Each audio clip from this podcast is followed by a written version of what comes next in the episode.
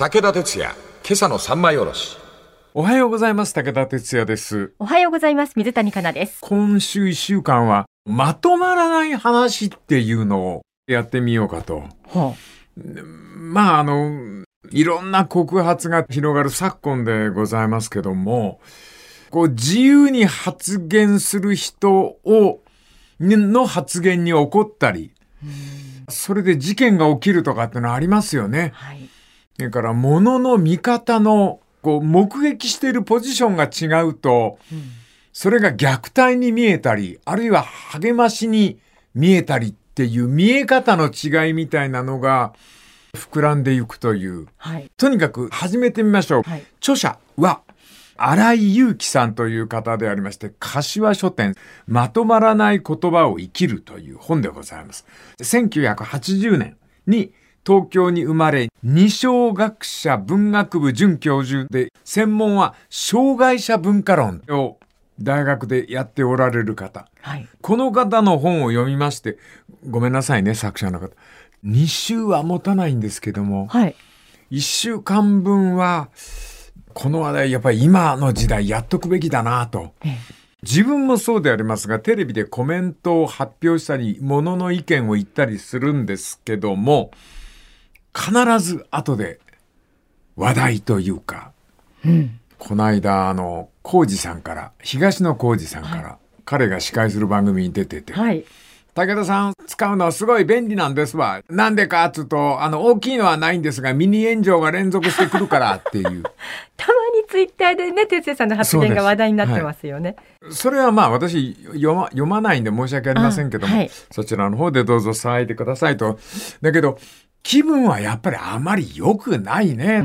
SNS なんかで、その自死に追い込まれるというような人の気持ちもわからないでもない。というわけでありまして、いろんなバラエティ番組で喋っておりますと、地雷と言いますか、踏んでしまいますと、えらい騒ぎになる。大炎上になってしまう。はい。このまとまらない言葉を生きるの中に、これ推薦文に書いてあったんですが、強くて安全な言葉だけを使っていると、大事なことを簡単に見落としてしまいますよ。こう、本質を見落としてしまいますよという一文がありまして、確かに強くて安全な言葉がやたら大手を振っているという。お国もそうでありまして、国の政策なんかも、すごいざっくりした言葉ですな。一億総活躍時代とか、はい。1億が全員活躍できるわけがない。はい。女性が輝く政策。はい。おいおい、全員輝くのは無理でしょう。あ人づくり革命、そんなに簡単にできないよ、人は。そ、そそんな、こう、強くて安全な言葉が大手を振って、その隙間から大事なことがボロボロボロボロこぼれ落ちているんじゃないかっていう。あその指摘をこの荒井祐樹さんがなさっているんでありますね。はいで、裏ではインターネットの憎悪表現。これやっぱありますな。私なんかも憎まれるタイプのキャラクターで、いろんな方がいやっつけたいんでしょうな。いや私簡単にやっつけられるんですけど、やっつけたいと思ってる人じーっと見てるんですね。何かこう、気に障ることを言わないかどうか。はい。それと寛容表現。当たり前のことばっかり言う。うん。そういう表現って、肝心の話は抜け落ちてる。うん。で何を恐れているのか、当番組もメディア、小さいながらもラジオメディアでございますが、はい。まとまらない話をしたがらない。ほでも、それじゃ良くないんじゃないかっていうのを、荒井祐樹さんから指摘されて、まとまらない話をすべきだ。まとまる話ばっかりじゃ、言葉そのものが壊れていきますよという。言葉そのものが壊れていくという表現が、私ズキッとしたんですね。う。はい。え、まとめちゃいけないってことですか？まとまる話だけを話にしないっていう。はまとまらない話もしましょうよっていう。あ。はい。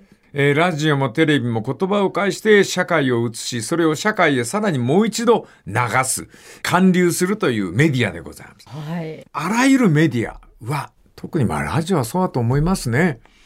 まとまらない話を切り出さないと、うん。言葉は弱くなるばっかりだよっていう。ちょっと難しい？わあ、もうちょっとこう具体的な例があると分かりやすいんですけれど。ああ。そうですよね、はい具体的な例を挙げるのが難しいんですよ、かなさん。ああ、そういうこと。なんでかっていうと、うんそれこそがまとまらない話なんですよ。はい。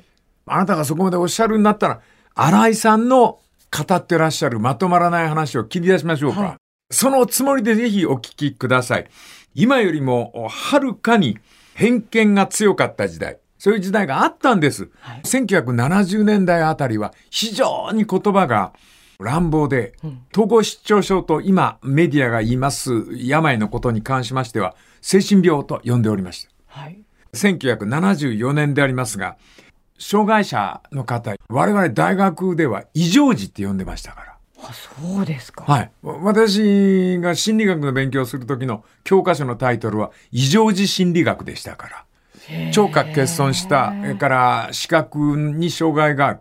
そういう子たちは異常児って呼ばれてた。私は老若手、聴覚欠損時の教科で学んでたんです。その時には私は、あその言葉が差別的であることさえ思ってもみませんでした。うんうんうんその言葉しかありませんでしたから。は格のごとくまとまらない話を切り出しますと、今も残っている心の病に対する偏見みたいなものがこぼれ落ちてしまう。まとまる話だけでは。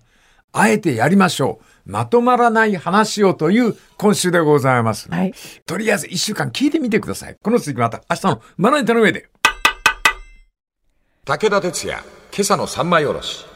おはようございます。武田哲也です。おはようございます。水谷香奈です。まとまらない話をあえてした方がいいんじゃないか。はい。今週はこの手の話題でございましてね、荒井祐樹さん、柏書店、まとまらない言葉を生きるという本でございます。なかなか素敵な視点だと思います。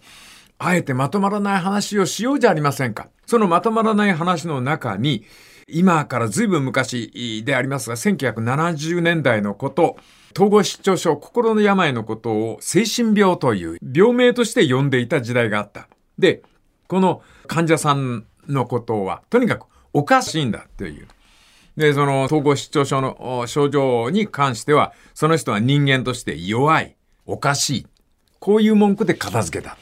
そして統合失調症を発症なさった方に対する世間は何をやったかというと、長期隔離。うん。これはあの、病院があった場所が山の奥だったりはい。するもんで、俗語では山の病院なんて、そういう言い方してました。それは隔離しとかないといけないんだという。平然とありました。そういう病院が。うん。で、東京郊外のその精神科あ医療の現場に立っておられた吉田治美という先生がおおられて、この先生がその統合失調症の患者さんたちに対する世間の差別に関してずーっと戦い続ける。この先生は長期隔離ということ自体がおかしいんだっていう。うん隔離って思い出すでしょ、かなさん。我々だって味わったばっかりじゃないですか。コロナでですかです。よ。はい。まあ、この国は幸いなことに、世論がまだ国中で響いておりますから、耐えられないと言えば、それはそれなりにメディアに反映されるんですが、まあ、お気の毒に近い国でありましたよね。人口の多い国で全部街を占めちゃう。はい。ほんで、コロナにかかった人はとんでもないところに連れて行かれて、お、お便所で寝かされたんでしょ？え、そんなだったすごいんですよ。便器の前に枕を置いて寝てるんですよ。そんな隔離政策を取った。そうするともう、ものすごい勢いで、大変申し訳ない。狂気のごとく暴れたわけじゃないですか、中国の人が。はいそのことをもうこの吉田という方、精神医療にの最前線のこのお医者さんが1970年代におっしゃってるんです。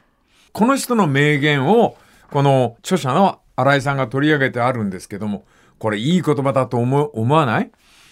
ある視点からすれば、社会の抑圧に対して気が狂うのであれば、それは社会に対する反逆であり、とても自然で、それ自体正常なのです。それはとても自然なことで、長期隔離なんていうのは、個人の考えで人に押し付けるもんじゃないんですよね。いい言葉ですね。ある視点からすれば社会の抑圧に対して気が狂うというのであれば、それは社会に対する反逆であり、とても自然で、それ自体、正常なのです。狂わないことの方が狂っているんだっていう、そういう目で精神に疾患を持った人を見つめてもらえませんかっていう、この人たちを病たらしめてるのは、この人たちの何かではなくて、社会全体からかかってくる圧力そのものがこの人たちに病に陥るところに追い詰められてしまっているんですよっていう。はい。で、この著者が言っていることは、こういう言葉を私はまとまらない話として残したいと。言葉遺産で。はい。で、生きる気力を奪うということに夢中になった社会に対して、私たちは今、生きる意欲の湧くまとまらない話を開始しようではありませんかっていう。ちょっと、熱弁振りすぎておじいさん疲れてきたのかな。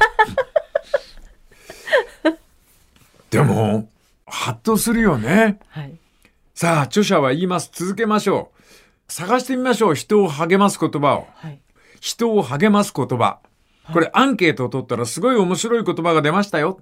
トップ3。かなさん、何だと思います？励ます言葉？人を励ます言え葉。、頑張ってとかじゃなはいい、ですか？頑張って。はい、あります。はい。2番目。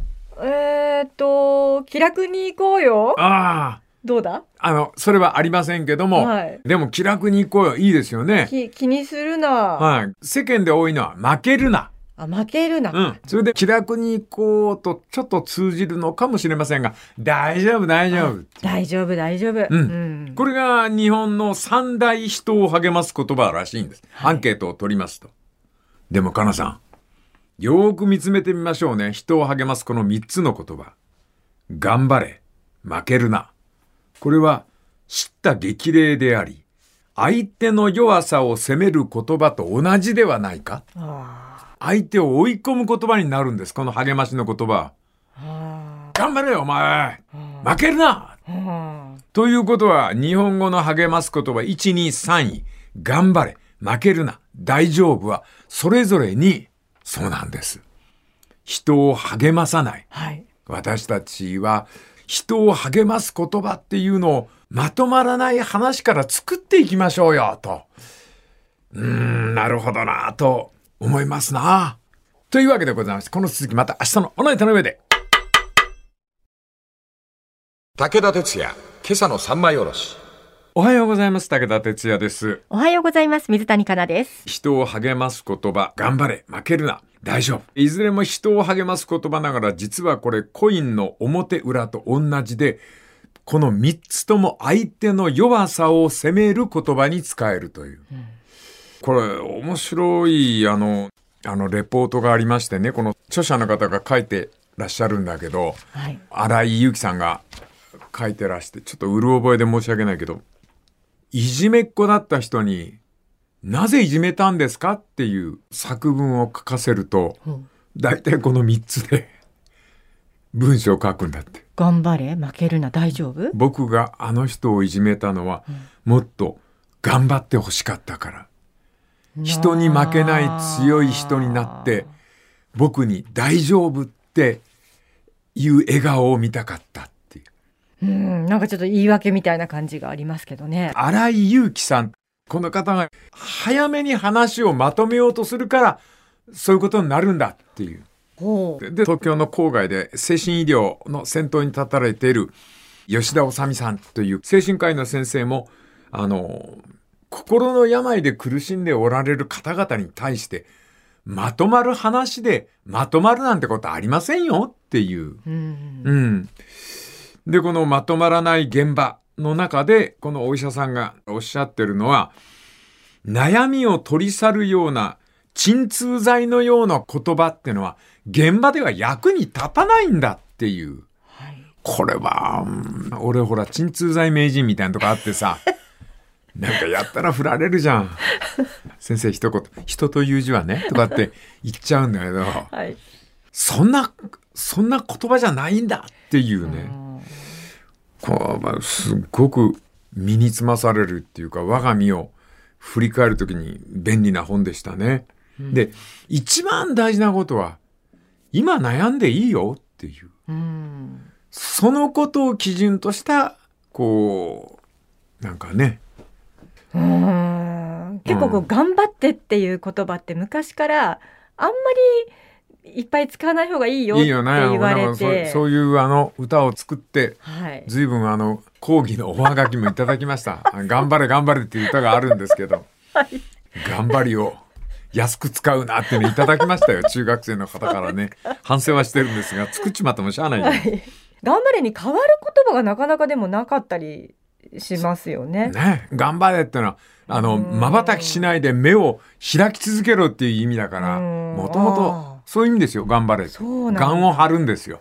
あ、そうか。うん願を張るで頑張れ。うん、そうそうそうそう。うんああ、じゃあちょっと辛いですね。そうそうそう。だから頑頑張張れの中にはそういうのがああるんでしょうけどね。でも、はい励ます言葉の難しさっていうのはなんか、うんやっぱりああるよね。あ今ね。今、あの、一流進学校のはい。先生から聞いた話だけど、運動会で、あの、頑張れって使っちゃいけないんだってね。あ、そうなんですか？うん、それは無理させる言葉だからって。あ、そうなんだ。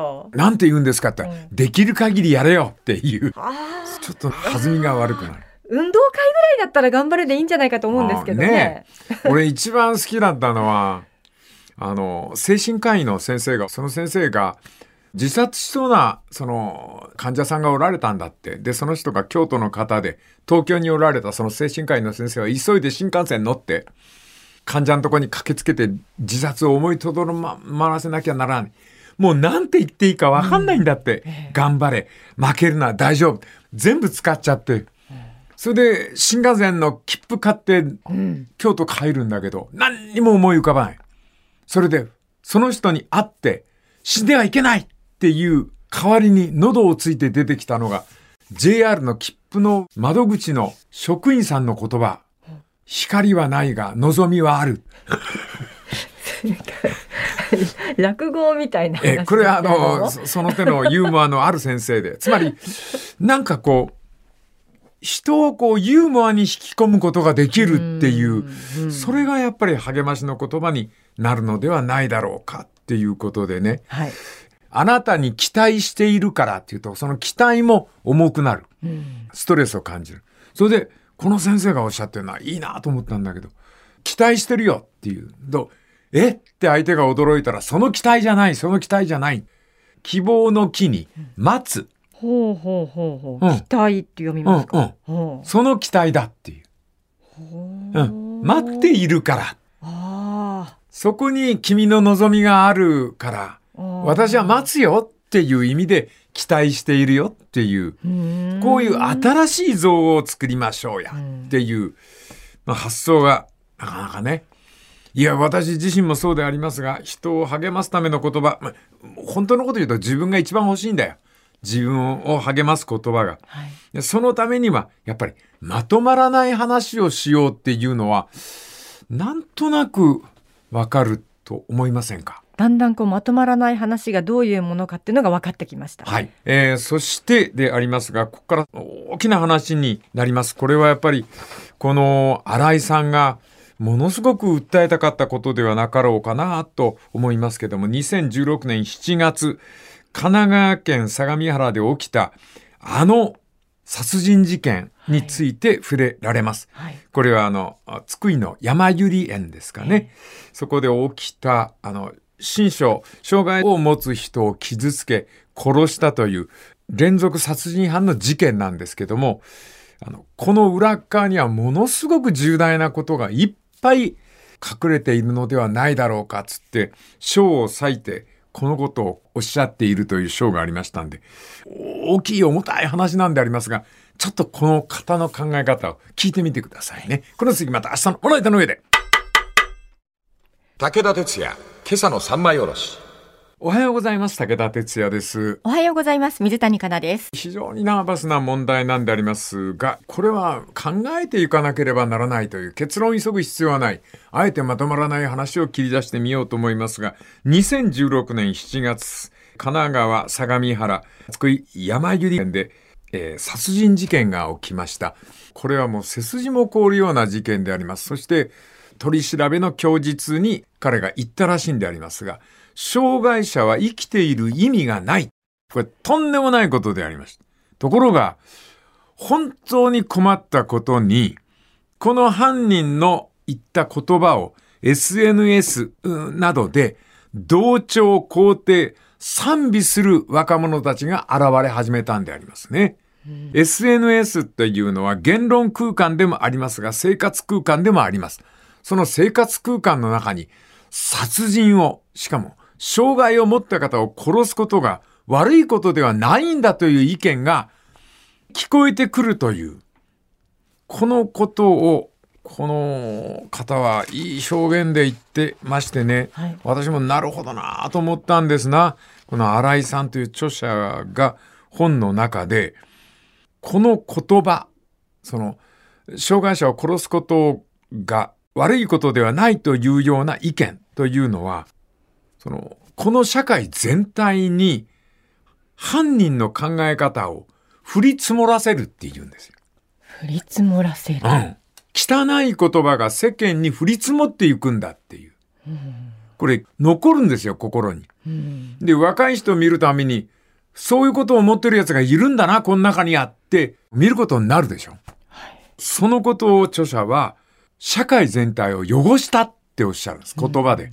考えてみると、今言葉で社会全体を汚す人っていっぱいいますよね。はい、この人たちは、その、障害者の方も生きている意味があるんだと反論する人に、そう主張するんだったらその意味を答えてみろって言うんですよ。うん、障害者が生きていることに意味があるとお前が言うんだったら、では障害者が生きているその意味をお前が答えろっていう。うん、ところが、これはもうこの新井さん、著者がおっしゃる通りですよね。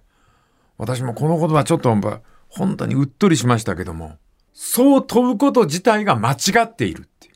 うん、障害者生きてる意味があるのか答えろよ。それはあんたが言っている質問自体がもう間違ってるんだ。うん、皆さん巻き込まれちゃダメですよ、うん。質問が間違っているっていうことがあるんですよ。うん、ところが私どもはディベートの大会とか討論とかっていう時に間違った質問を平気で見逃すんですよね。その間違った質問が言葉を壊しているんじゃないですかっておっしゃる。はい、じゃあ、何を前提としなければならないかっていうと、人生を生きている意味は、それは個人のものであって、うん、あんたから問われる必要はないんだ。うん、中野さん。おっしゃる通りです。この言葉強いよね。うん、それをいちいちあんたから聞かれて答えなければならないと思っているあんたが間違ってるんだという。はい社会とは何を前提にしてるか、共に生きよう。これが社会の前提です。様々な性別もあるでしょう。また、性には区別できない、その性を生きておられる方もいる。たやすく非生産的だとか、そんな言葉で片付けるべきではない。はい。で、この手のディベート、会話のいやらしいところは、障害者に生きる意味があるのかと問えば、相手が答えない。その時にこの人が勝ったって思われるっていう。はい、つまり、問いに対して答えないっていうことで勝ち負けを決めていくからだ。相手に対して答えねばならないと問い詰めることがディベートの強い人だっていう。あのー、これはもう怒らないでくださいね、一度は。ゴルフ場で前と後ろの組でしたご一緒したこともあるんですが、はい、元森、元あ、ごめんなさい。森本総理が。あ、森元総理。はい、はい、はい、おられまして。はい。まあ、言いたかったんでしょうが、この方も間違った質問をなさる方で、はい。と言っていいんじゃないですか？ロシアのプーチンだけを批判して、多くのウクライナ人を苦しめているゼレンスキーを叱らないっていうのは、どういうわけだ？それは森元総理。あなたの質問が間違えているんです。はい。苦しむ苦しまないで、プーチンとゼレンスキーを比較すること自体、あなたの間違いなんです。私どもは強権主義の国家に対して、そういう国が世界をいじることを好みません。ましてや、隣国に攻め入るとは何ですか？その社会の中にいるわけで、ロシアのプーチン大統領を守るべき言葉を一言も持っていないという国家におりまして、あなたはそこの元総理だったわけじゃないですか。ねえ。ウクライナ戦争っていうのはそういう意味での日本の支持なんですよという、はい。自分の問いが問いとして正しいかどうかぐらいは問う人が考えないと。ああ、時間いっぱいになってしまいました。この続きまた明日のまな板の上で。武田鉄矢、今朝の三枚おろし。おはようございます。武田哲也です。おはようございます。水谷香奈ですい。やー、ハワイか。いいな。ちょっと今ね頭の中によぎったな。はい。映画、映画だったな。あれは。パールハーバーだったかな。はい。あなんかまあ、に日本版だったらしいんだけど、あの、第一次攻撃隊が赤城から飛び立って、パールハーバー攻めるんだよね。はい。だ真下のサトウキビ畑で、あの、日本人の移民の方がサトウキビ切ってんの。それで、日の丸のゼロ戦だから、みんな見上げるのよ。そしたら、パイロットが下にいるのが日本人だって分かったんだろうな。風貌を上げて、逃げろーって叫ぶんだよ。あ、そういうシーン。もう泣けちゃって、泣けちゃって。ああ、あ、もうやめた。いや、ちょっと、あの、パッと頭かすめたもんではい話してみました。さあ、この本、まとまらない言葉を生きるの荒井祐樹さんが最初の章の方で書いてあるんですけど、この方が苦しんだ、あの、あれですよね、あの、保育園問題を書いてらっしゃるんですよ。保育園に我が子を預けることがいかに大変かということで、え女性たちがもうそのことで子供を保育園に入れるための活動、補活、枯渇か。補活、補活だ。保育園活動。そうそうそう。補活。それにいかに苦しんだかという。著者は様々な、あの、人が集まって形成されている社会の中で仕事と子育てを女性が両立するためにどのくらい苦労したか。それはかなもうん、まあわかります。なんかものすごい私のことを叱ったことあったよな。いや、保育園入れないのは本当に大変なんですよってことをその時申し上げました。ありましたよね。はい保育園落ちた。うん。日本死ねっていう。騒ぎがありました。はい私が日本死ねはきついだろうっていう。で、この著者も散々に保育園にその選んで預けられるほどの、まあ、いわゆる社会の上の方におられる方に、この苦しみがわかりますかっていう。それで、その、補活のことを書いてらっしゃるんですね。はい。もう保育園に子供を入れて、職場での仕事を確保する女性たちの苦悩みたいなのをね、そして悠々と保育園に子供を預けて職場に帰る女性の優雅さと言いますかね、格差みたいなものを問題に。ところが、かなさん、2022年、その保育園で問題が起こったわけでしょ？そうですね。あれほど、補活という単語が生まれるほど、保育園落ちた、その無念さゆえに日本死ねって言った母親たちが、預けられない保育園に。うん。これは、あの、2022年、静岡、裾野市の保育園で、1歳児です。1歳児に対する暴力行為が見受けられて、すごいですよ。ほぼさん3人が警察に暴力行為で逮捕されるっていう。なんだよ、これ。あの人はほぼさんみたいな人って言えばさ、人んちの子でも可愛らしくて仕方がないはい性格の女性のことを言うんでしょ？子供が好きだからその仕事ついたんでしょっていうそうそうそうそうことですよね。それが逆さずりにした手を引っ張ったわざと椅子を引いて転ばした。泣き止まない子に向かってはカッターナイフを見せて脅した。なんていう保育園だとかな思うよね。はい。ところがすぐですよ。全く同じこと。今度は富山の保育園で、ほぼさんの暴力行為が見つかって、不適当な保育士ということで告発が始まって大騒動。これが全国で点々と見つかり始めたんだろはい。これさ、一番の問題は働く母親たちを支えた女性保育士。あの、女性たちを助けるための最高の同性のサポーターであった保育士が、身の毛もよだつような暴力と罵りで虐げる鬼になった。はい。鬼って言った人いたよ。鬼保育士って。ま、理解ができないです。かな、やっぱり。理解できないってのは大声で叫んだ方がいいね。はい。何かきっとあるんだよ、ここには。それも全国に連鎖反応のように暴力の保育士さんが見つかった。あの、私たちはいとも簡単にそういう不始末をしでかした人たちに向かっては、鬼と化したとか、そういう、本当に申し訳ないけど、汚い言葉で向こう側に追いやってしまう、捨ててしまうけども、それでは本当の問題を見失うことになるという。かな。ほら、当番組意地でも、はい。なぜか探ろうぜ。はい。かな、どう思う？その問題に関しては、ちゃんとしてる保育士さんの方が圧倒的にたくさんいらっしゃるわけなだので、よな。その人たちに本当失礼なことをしてしまったなと、この捕まった人たちはね、その保護さんたちがねはい、思いまですもよ。、かな。不適当な保育をしたという3人の顔が画面に並ぶわけじゃん。うん。どの顔見ても優しげな人たちだよ。まあそうですね。え、この人が？っていうね。優しげな女性、あるいは人格的白さを感じさせる笑顔を持ち、なんかあるんだぜ。なんかあることがわかるまで、この話を片付ける話にしてはいけない。まとめちゃいけないってこと。まとめていけない。これが今週のテーマだったんですよ。はい。